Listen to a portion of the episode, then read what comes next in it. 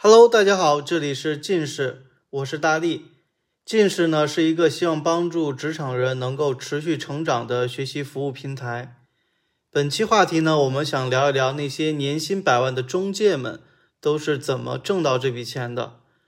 而在这背后呢，又有哪些我们不太了解的一些知识。一说到中介啊，可能大家脑子里蹦出来的第一个职业就是房产中介。确实，作为动不动价值就在上百万的这种一线城市的房子，这种资产的交易，如果少了中介，也确实不太好快速成交。那么，你对于中介的价值是否真的足够了解呢？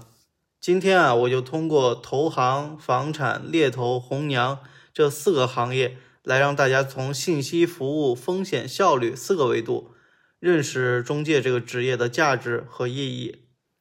在大多数人的眼中，中介的价值似乎就是只在于信息的连接，这点啊确实是中介最核心的价值。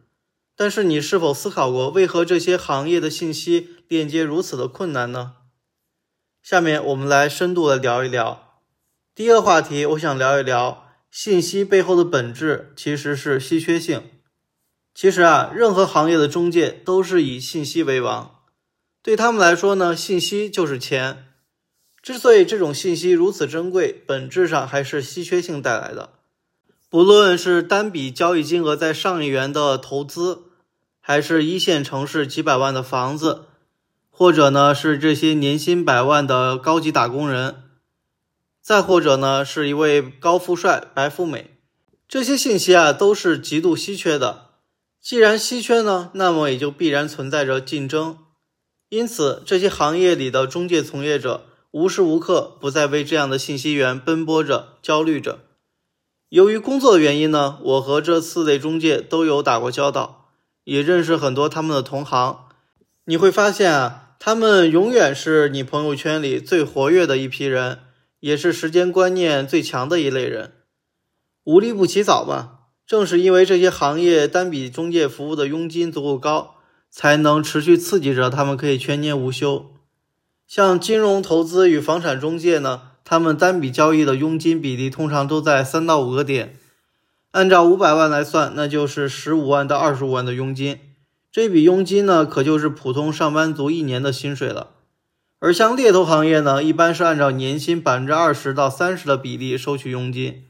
假如对方是一个年薪百万的高管，那佣金呢也就在二十到三十万。红娘这个行业虽然没有以上这么暴利，但是需求量大，而且呢有些机构的服务费甚至高达五万和十万，所以这些中介每天都像打了鸡血一样，生怕浪费了自己每天的一分一秒。至于说如何能更快的获取这些信息呢？就两个字：口碑。那么是什么决定着这些人的口碑呢？其实啊，是服务。好，我们聊聊第二个话题。服务不仅代表着专业，更体现态度。如果呢，我们把服务定义成价值交换，那么各行各业本质上都算是服务行业，只不过大家各自术业有专攻，在自己专业领域呢，发挥着各自的价值。就拿房产交易来说吧，虽然看上去就是一个买卖关系。但是在达成这个交易的背后啊，却还是需要解决很多麻烦事儿的。不知道大家有没有看过电视剧《安家》，那里面就把房产中介这个行业背后的辛酸展现的淋漓尽致。要知道啊，房产自古以来对于人类的意义就非比寻常，它不仅呢牵扯到一个家庭的幸福指数，还涉及到金融资产、教育、医疗、政策、法律等各方面的因素。所以啊，想要做一个合格的房产中介，光会找买家还是远远不够的，还需要随时关注房价的走势，了解贷款流程以及政策法规等等，甚至呢，有一些还需要略懂一些风水八卦。由于房地产中介啊是两端的服务，既可以服务买家，也可以服务卖家，但由于可交易的房产在一线城市相对更加稀缺，一般卖家呢也都着急出手，所以服务卖家的情况会多一点。能够帮助卖家把房子快速且更高价格的卖出去，就是房产中介最专业的服务体现了。既然属于服务，那么在专业的基础上，良好的沟通技巧与出色的情商就是锦上添花的软实力了。要知道，不论是房产、金融、猎头还是红娘，高质量的客户永远是稀缺的。既然存在稀缺，就会带来竞争。假如你想要独家服务客户，那就必须要客户充分的相信你。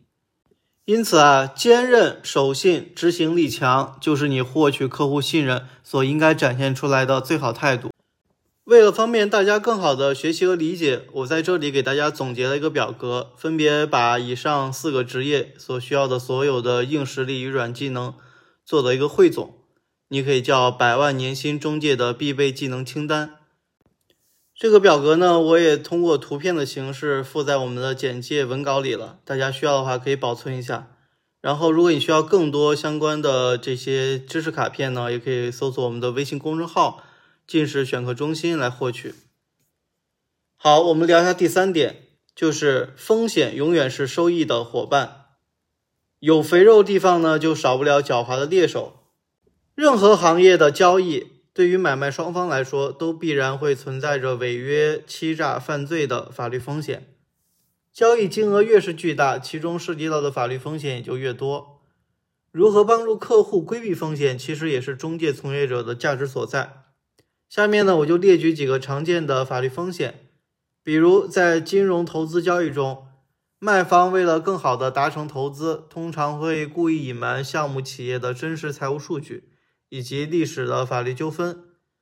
那么投行从业者呢，就需要先帮投资机构审查一下企业的真实情况以及可能涉及到的政策性风险。再比如在房产交易中，买方可能会故意找人抬价。以此骗取卖方的违约金，又或者呢，卖方的房子存在法律风险，中介需要帮助买方提前审查房子的合法性。再比如，在猎头行业，候选人呢往往可能存在竞业限制的法律风险，或者在履历的项目案例中数据造假，这些风险啊都需要猎头来提前预防。再比如，在红娘行业，男方女方呢往往在家庭情况以及学历收入上。会存在造假或者夸大的行为，这个风险啊，如果不能提前避免，对于双方未来的婚姻呢，都将是一个地雷。因此啊，中介从业者不仅要保护客户的合法权益，也相当于通过自己的个人或者企业品牌做了一个风险担保。第四个话题，效率其实等于信息量除以时间成本。通过这个公式呢，是想说明，对于客户来说，不论是寻找投资标的、交易的房产、招聘高管，还是寻找结婚伴侣，时间成本往往是一个必然要承担的定量，而决定客户达成的目的的效率或者说是速度，则取决于信息量多少。每一个中介呢，都相当于一个信息库，投行中介有投资方的信息库，房地产中介呢有房源的信息库。猎头啊，有候选人的信息库；红娘呢，则有大量单身青年的信息库。优质的信息库呢，不仅提高了买方的效率，也为买方提供了更多的选择。要知道啊，财富的本质就是资本的利用效率。好，我们来总结一下，其实啊，这四个行业在国内外的互联网创业历史中，也有过很多希望通过互联网技术来彻底颠覆的创业公司，但似乎呢，没有一家成功的。如果让我来总结呢，究其根本还是需求信息背后的复杂性与周期性导致的。互联网啊更适合解决标准化即时交易的产品与服务，